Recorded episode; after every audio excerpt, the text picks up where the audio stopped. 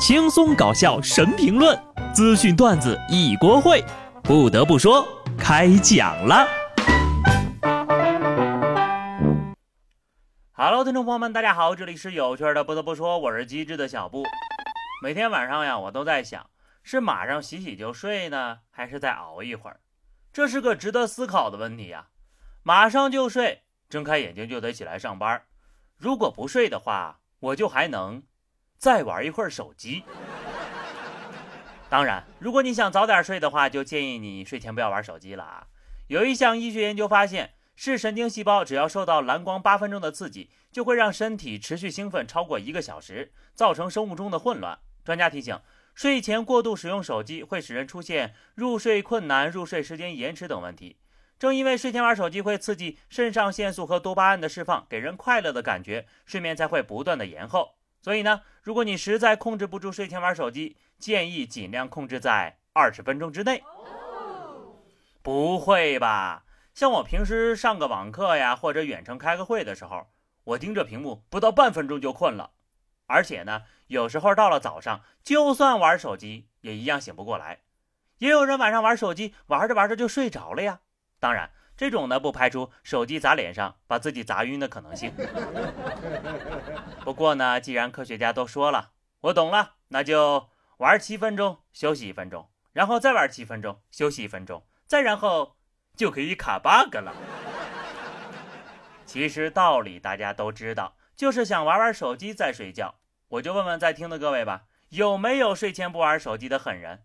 就按照你现在的生活习惯。你能脱离手机生活一整天吗？手机到底有多好玩啊？有的人都魔怔了。四川攀枝花一会儿从外地流窜作案的笨贼，一夜之间呢，电锯八家商铺，期间呢，将一家二手手机店内的四十余部手机模型当成真机给偷走了。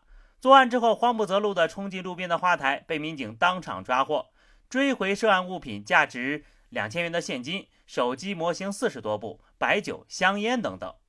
不得不说，努力呢，有时候也不会有好结果。就比如偷东西吧，非常勤奋的从外地大老远的跑来盗窃，非常勤奋的一夜之间偷了八家商铺，结果发现自己偷的都是模型机，最后还在路边摔倒了。感觉最近这个笨贼变多了啊，也挺好的。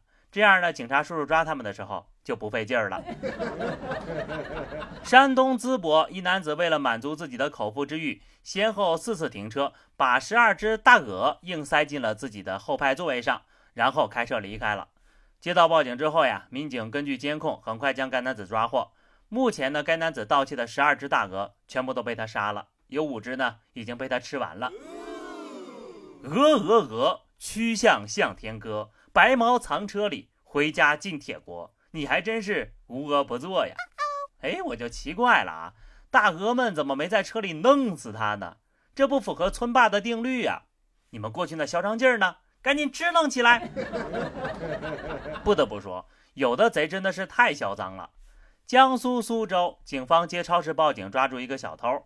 民警发现呢，嫌疑女子购买的商品条形码明显与商品不符。总价值一千多的东西呢，只付了四十多块钱。其中呀，她以一块钱的价格购买了一根原价八十多的草莓。这女的就承认自己贪小便宜啊，多次撕了这个标签贴到价格较高的这个商品上呢进行结账。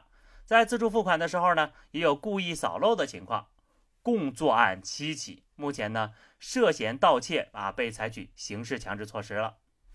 此时此刻，买了一块糖，发现付了八十块的小朋友陷入了沉思。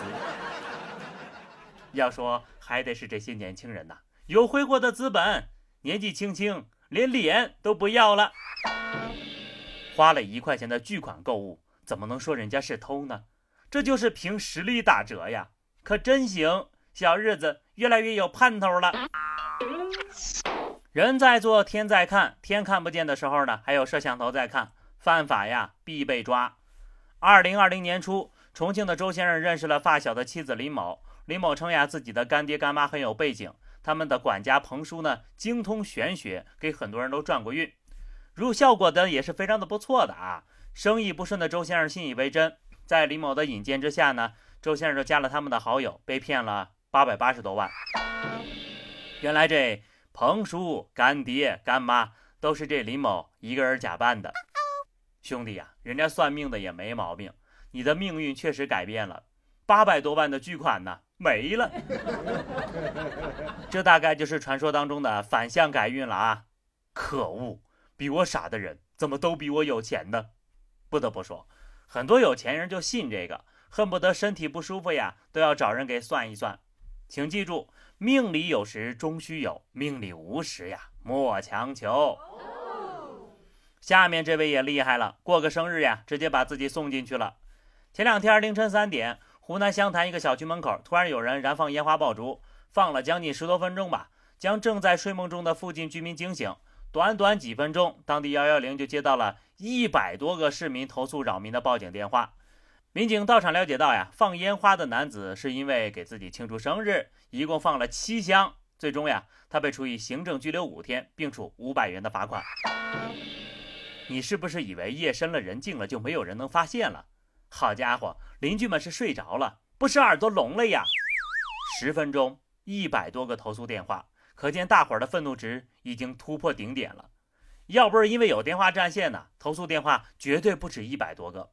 总之呢，你这个生日过得非常的有意义，不仅收获了快乐，还收获了派出所五日游，并且伴随着一百多家邻居的美好祝福。这大概就是庆生的最高境界吧。希望出来之后呢，能长点记性啊。浙江平湖一个民警呢，电话通知受骗人说，这个诈骗犯已经被抓了，钱已找回，可以退还给他。而受骗人呢，认为这是骗子，坚定的拒绝。不用了，你留着自己花吧。咋的，还想骗我第二回呀？不可能！人与人之间的信任毁于一旦。被骗了一次，就学会了不相信陌生的电话，并制定了“我不贪你的钱，你也休想骗我”的互不侵犯条约。这可比那些不长记性的人强多了呀！会不会是因为警察叔叔的口音太接近？你的耳机在我手里了。有些事情。不用经历，都有人避之不及呀。浙江温州一对新人的婚礼仪式上，新娘扔出了捧花之后呢，七个伴娘谁都不愿意接捧花，集体尖叫逃离现场，逗乐了全场啊！用生命在奔跑了呀！有个姑娘甚至是专业的短跑姿势。其实呢，这是婚礼的一个特别环节——躲避球环节，又称逃婚大作战。说了多少回了？建议呢，把手捧花的词儿改成“谁接到谁今年就暴富”。我保证啊，不管男的女的，谁都想上去抢个手捧花。不得不说，每个人呢对婚姻都有着不同的看法，也正因为如此呀，世界才是多姿多彩的。好的，朋友们，那么以上就是本期节目的全部内容了。关注微信公众号 DJ 小布或者加 QQ 群二零六五三二七九二零六三二七九，来和小布聊聊人生吧。下期不得不说，我们不见不散，拜拜。